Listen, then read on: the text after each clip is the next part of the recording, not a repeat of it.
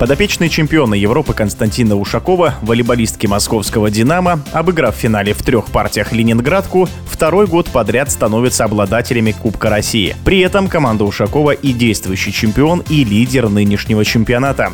За счет чего динамовки добиваются успеха, об этом волейбольный комментатор Владимир Стецко.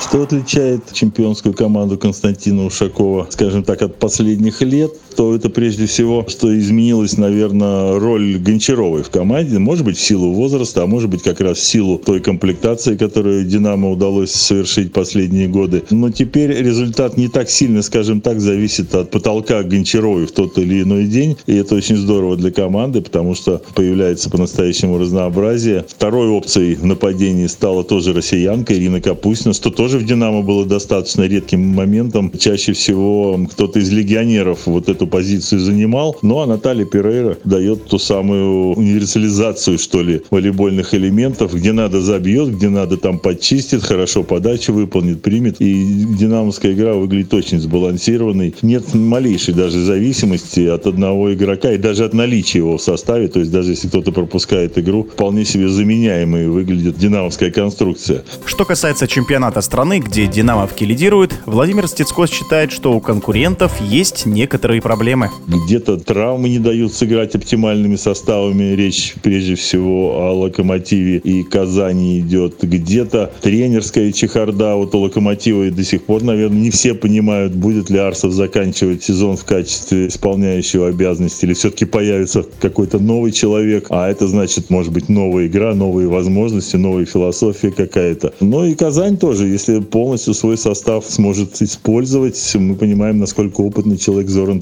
Терзич, насколько он хорошо знает тоже «Динамо» московская, человек, который следит за всеми абсолютно кандидатами в сборную страны, так что он знает не только их сильные стороны, но и слабые, вот что очень важно. Так что группа фаворитов та же, Протон с Ленинградкой близко к ним, и в общем-то, с учетом того, что кто-то там между собой из этой тройки большой может сыграть в полуфинале, конечно, может достаточно далеко пробраться, или вот воспользовавшись какими-то теми проблемами, о которых я говорил, выстрелить в какой конкретной серии, но на чемпионство все равно будет претендовать вот кто-то из трех команд, которые последние годы чемпионаты выигрывали.